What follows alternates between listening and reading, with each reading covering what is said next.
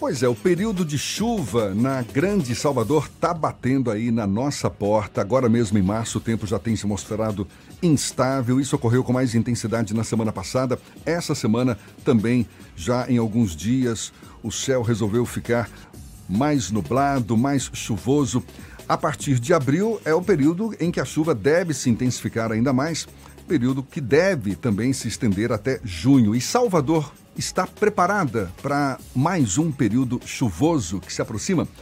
Quem conversa conosco sobre o assunto é o diretor-geral da Defesa Civil de Salvador, Sóstenes Macedo, nosso convidado aqui no Isso é Bahia. Seja bem-vindo, Sóstenes. Um bom dia para você. Bom dia, Jefferson. Satisfação muito grande estar aqui com você nessa bancada na manhã dessa sexta-feira. Até então, manhã de sol, depois de uma semana com muita chuva, é, tempo instável. É até o período dela mesmo, que a gente sempre brinca na Codesal. Chegou o período da chuva e a cidade vem se preparando para isso. Semana Sobretudo, passada, semana passada foi de sexta para sábado, né? Sexta para sábado, como nossas equipes do Centro de Monitoramento e Alerta da Defesa Civil, o CEMADEC, composto por meteorologistas, engenheiros ambientais e demais técnicos, já apontavam desde o início da semana, seria o dia da chegada aí desse sistema que atuaria na nossa capital. Esse período é período efetivamente das chuvas. Né? Começa né? exatamente a partir de março. Como você abril, bem disse é na introdução do programa, se intensifica realmente em abril. E vai até mas junho. a natureza, vai até junho, mas a natureza vem mostrando aí de que as mudanças climáticas estão é, dando seus resultados em todo o país, na verdade em todo o mundo. As pessoas brincam muito com é, as necessidades de manter uma educação ambiental e em não fazendo, você observa o aumento da temperatura, inclusive o aumento do nível do mar, como a gente observa na região da Gamboa, na região da Penha, na Pituba essa semana, novamente, mais um trecho do calçadão eh, cedeu por conta justamente das fortes marés que ali batiam as, as águas de março, né, fechando o verão. E assim, tivemos uma pancada muito violenta de cerca de 160 a 170 milímetros em apenas 12 horas, o que equivale aí, Jefferson, a mais do que está previsto para todo o mês de março na média histórica. Essa média histórica ela é computada, ela é construída em cima de é, os estudos feitos nos últimos 30 anos. Então você observa que tem uma média dos últimos 30 anos e a gente superou em algumas localidades de Salvador, em apenas um dia, em apenas 24 horas, essa média de 156,8 milímetros com pancadas violentas na nossa capital. Pois é, Salvador periodicamente vivencia, não é?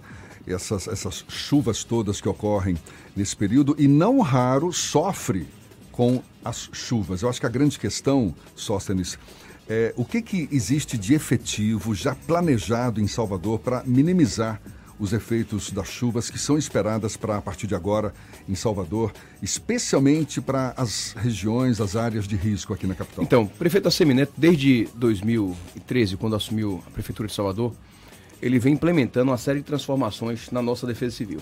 Mais especificamente em 2016, foi realizada toda uma renovação, uma reestruturação, de tal modo que contamos hoje, Jefferson, Fernando, eh, Tardio, com a defesa civil mais bem equipada de todas as capitais do Brasil. Não é uma, é, um exagero assim citar. Hoje nós contamos com 52 pluviômetros, contamos com duas estações hidrológicas, duas estações meteorológicas, um sistema de alerta e alarme fantástico que já atua em 11 áreas da nossa capital, o que possibilitou naquela chuva de 2019, do dia 26 de novembro, a chuva mais intensa da história de Salvador em menor espaço de tempo que nós tivemos. Vocês observam que tivemos rupturas de taludes em algumas localidades, o dique do Tororó ficou parado, a rua Engenheiro Austricliano, conhecida como Ladeira do Cacau, também ficou é, isolada naquele momento. E por conta de todas essas ações, somadas às tratativas quais realizamos com as comunidades, que sem sombra de dúvidas é a solução, não tem outro caminho que não a atuação do poder público com as comunidades, foi o que possibilitou a garantia das vidas salvas. Então, muito desses trabalhos estão sendo desenvolvidos desde então. É, executamos um trabalho belíssimo na nossa capital.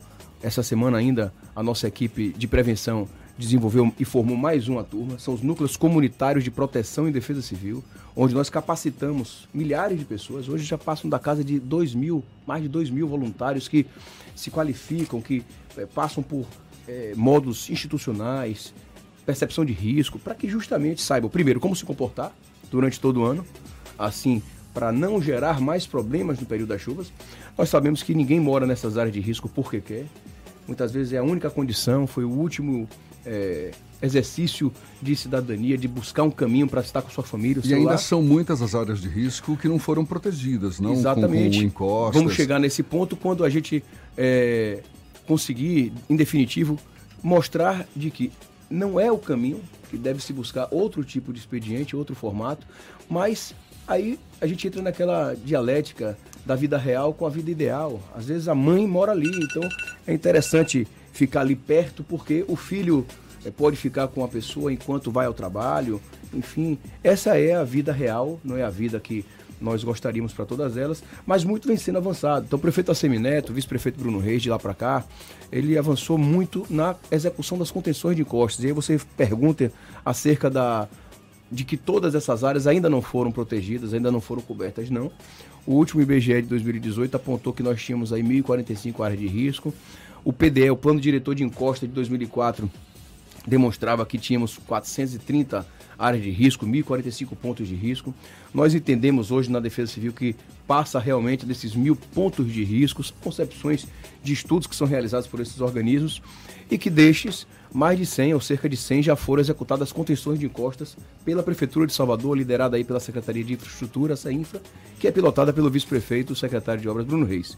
Por nossa vez, na Codesal, já aplicamos hoje em curso, Fernando, são 195 geomantas, que não é uma contenção, é uma proteção, mas é um instituto novo, revolucionário, que veio para ficar, visto que a, além da questão orçamentária, além do baixo valor é uma intervenção relação, mais barata, né? mais barata em relação à, à contenção, nós também temos uma velocidade maior de aplicação. Então, de 2016 para cá, quando o prefeito Assemineto encaminhou os nossos técnicos para vistoriar outras regiões do país e aí buscou essa, essa novidade em Recife, buscou essa novidade em cidades capixabas e identificou de que tinha é, um resultado positivo, trouxe para Salvador, isso foi testado, foi comprovado de que dava certo. Mais barato e de menor durabilidade, não? Perceba, é, aí é uma perspectiva de é, concepção.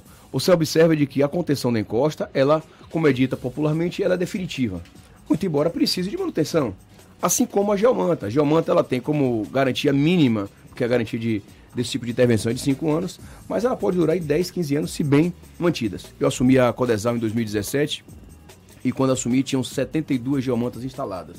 Me recordo que eu fui em todas elas vistoriar, ou seja, já tinha aí um ano e pouco de é, instalação. Hoje, 2020, já com 3, 4 anos em alguns desses casos, eu faço vistorias anualmente para saber qual a condição desses equipamentos. Aquelas que, porventura, alguém passou por cima, pisou, é, criou algum tipo de fissura, nós encaminhamos para a empresa para que ela faça é, não recuperação, mas a manutenção, porque ainda não tem estágio de recuperação. E com isso a gente garante de que nesses períodos de chuvas essas famílias, essas pessoas possam dormir em paz. O prefeito da Semineto inaugurou, tem um mês, um aqui na Avenida Argos, ali próximo ao Palmiúdo. No dia que teve a grande chuva, antes do carnaval. Me lembro que nós sabíamos que ia chover, informei a ele. E estava previsto para chover naquela manhã, então cerca de 10 da manhã, e a nossa inauguração foi às 9. E na conversa que ele teve com os moradores, é algo que realmente nos toca, porque um dos moradores que ficava ao fundo de uma sorveteria, de uma fábrica de picolés, ele dizia: A última chuva que teve aqui, prefeito, escorregou terra de tal modo que encheu três caçambas.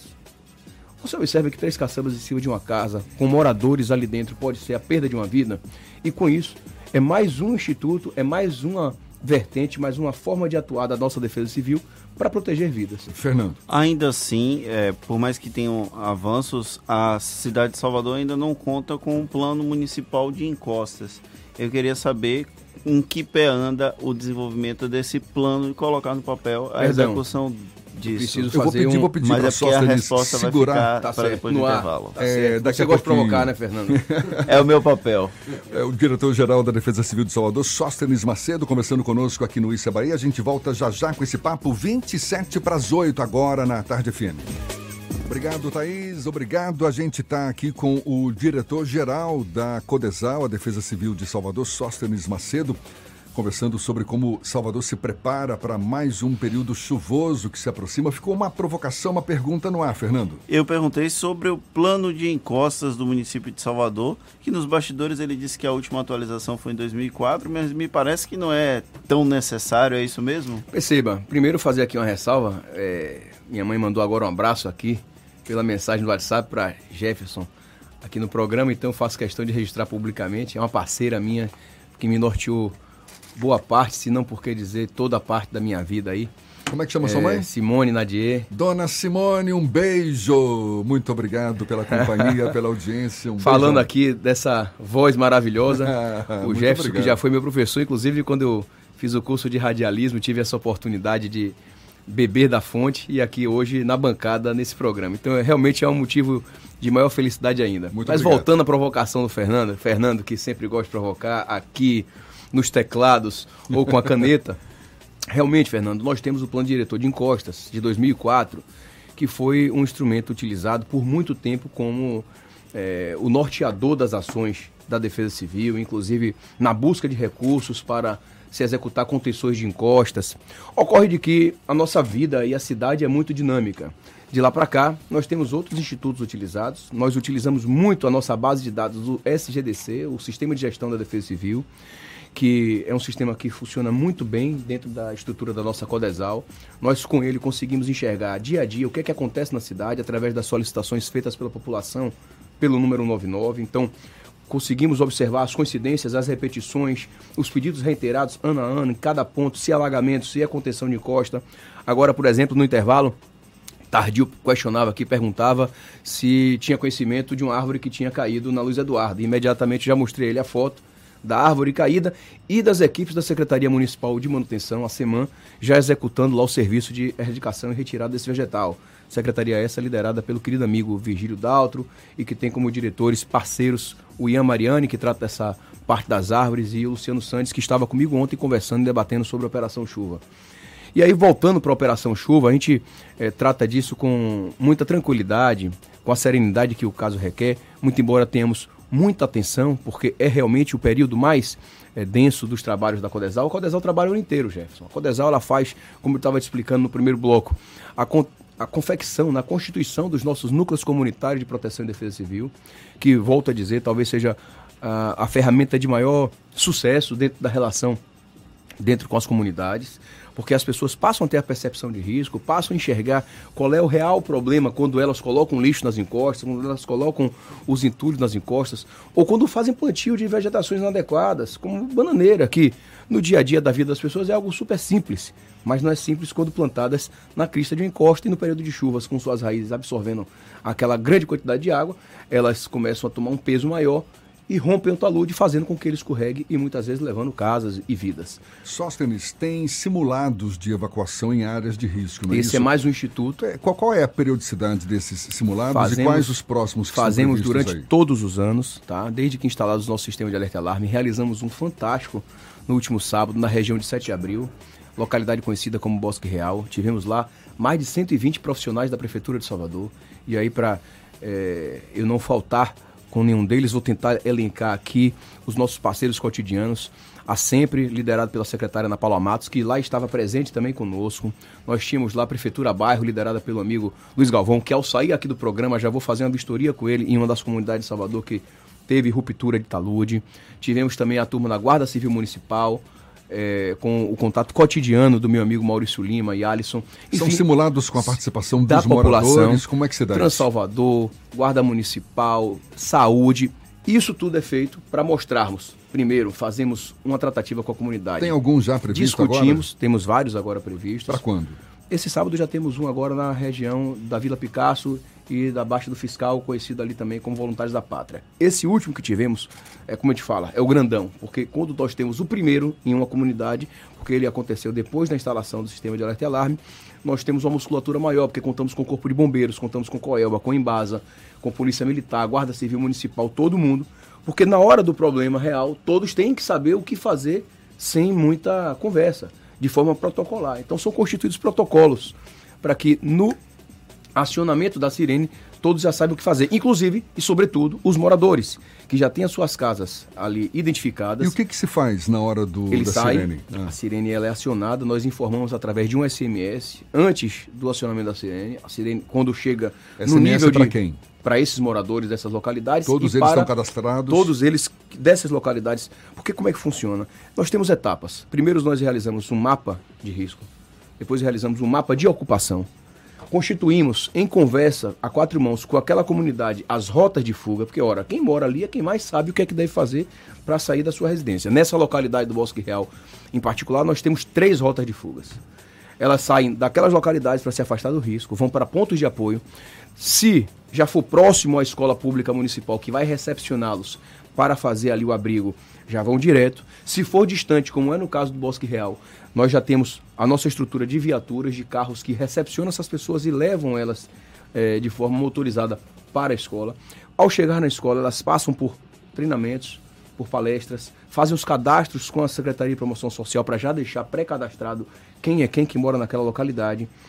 Passam por vacinação feita pela Secretaria Municipal da Saúde, enfim, é toda uma tratativa feita para que na hora do acionamento da sirene, em modo real, não fiquemos mais procurando saber o que fazer. Então todos já vão saber o que fazer. Acionou a sirene, ele sabe qual é o primeiro movimento, sair de casa. Pegando documento, pegando coisas poucas, para que o risco não faça com que vidas sejam ceifadas, São como foi o caso agora. sirenes que já estão instaladas Nós temos hoje em Salvador? 11, Fernando, 11 sistemas de alerta e alarme funcionando em Salvador. E há uma previsão, o prefeito Assemineto deve dar ordem de serviço na próxima semana, na próxima segunda-feira. E sempre que nós passamos por essa ordem de serviço com o prefeito, ele incrementa isso ano a ano por conta do nosso planejamento estratégico da prefeitura. Além da Sirene, também tem um alerta por SMS que os moradores recebem assim? Nós tratamos com SMS de forma global para todos que estão cadastrados, vocês da imprensa, os moradores que têm interesse em observar e saber é, das novidades do tempo. E nós temos o SMS focado para cada uma dessas comunidades, desses 11 sistemas de alerta e alarme. Então, quando do acionamento, por exemplo, nesse exercício qual fizemos, na sexta-feira, às 8 da manhã, eles receberam um SMS informando que a sirene seria acionada em modo de exercício, para não confundir com o modo real. Inclusive, o, alar o alarme, o alerta sonoro, é também informando de que é um simulado de evacuação, para não confundir as pessoas. É diferente, É, é diferente. Uh, às 18 horas do dia anterior também o fizemos. 8h30 informamos que às 9 horas iríamos acionar, 9 horas pontualmente acionamos. Isso é feito de forma protocolar, porque quem fica no SEMADEC, ele já tem que ter essa percepção. Até porque, para explicar a vocês, para o acionamento da Sirene foi feito um estudo através do IPT e da UFBA em 2016, apontando esses protocolos, visualizando e estudando o nosso solo, as características da nossa cidade. Então, quando se chega a um acumulado de 150 milímetros em até três dias, com a perspectiva de chuvas moderadas ou fortes por mais 24 horas, é momento de acionar a sirene.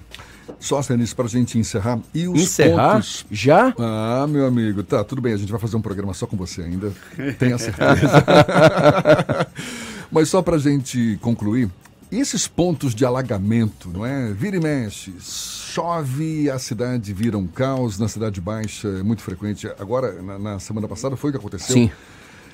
Como é que resolve isso? Porque não tem como escoar essa água, não, não, não, se pensa nisso também. Vamos, região, vamos, acabar com esses alagamentos? Já foi feito muito isso em alguns pontos da cidade. Né? Então você observa que ninguém vai sentar numa bancada dessa para dizer que bueiros entupidos com lixo. Ninguém vai sentar aqui e dizer que todos que os problemas foram né? resolvidos. Tem é. muito o que fazer, muito foi feito, muito foi feito. Então, se você pensar na na ordem de mais de 130 milhões de contenções de encostas, mais 20 milhões de geomantas, é talvez uma das prefeituras, se não a que mais investe na perspectiva da defesa civil. Mas é uma cidade que não para de crescer. É uma cidade que não que, para de crescer, que, tem construções irregulares, imensa que tem de lixo, que, não que, é? Enfim, é, é, isso tudo é uma realidade e tem pontos que são críticos, como é o da cidade baixa. Você está corretíssimo na sua fala. Então a cidade baixa, ela, além de tudo, Jefferson, quando o nível do mar está mais elevado, você tem um retorno.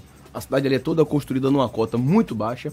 Observe que no passado você tinha uma cidade baixa com casas ou de praia ou com terrenos, com jardins que absorviam as águas, que hoje você não observa mais isso, ela já foi toda, quase toda ela impermeabilizada, junto com uma rede de drenagem subdimensionada que já não comporta mais. Por exemplo, tem uma rua ali, a Urbano Duarte, que historicamente alagavam dois metros na rua, era surreal. Então foi feita a macro drenagem daquela rua e foi resolvido. Mas de forma geral, você realmente precisa pensar num plano mais é, audacioso para realizar ali uma macro drenagem mais avançada e isso vem sendo construído a, passo a passo.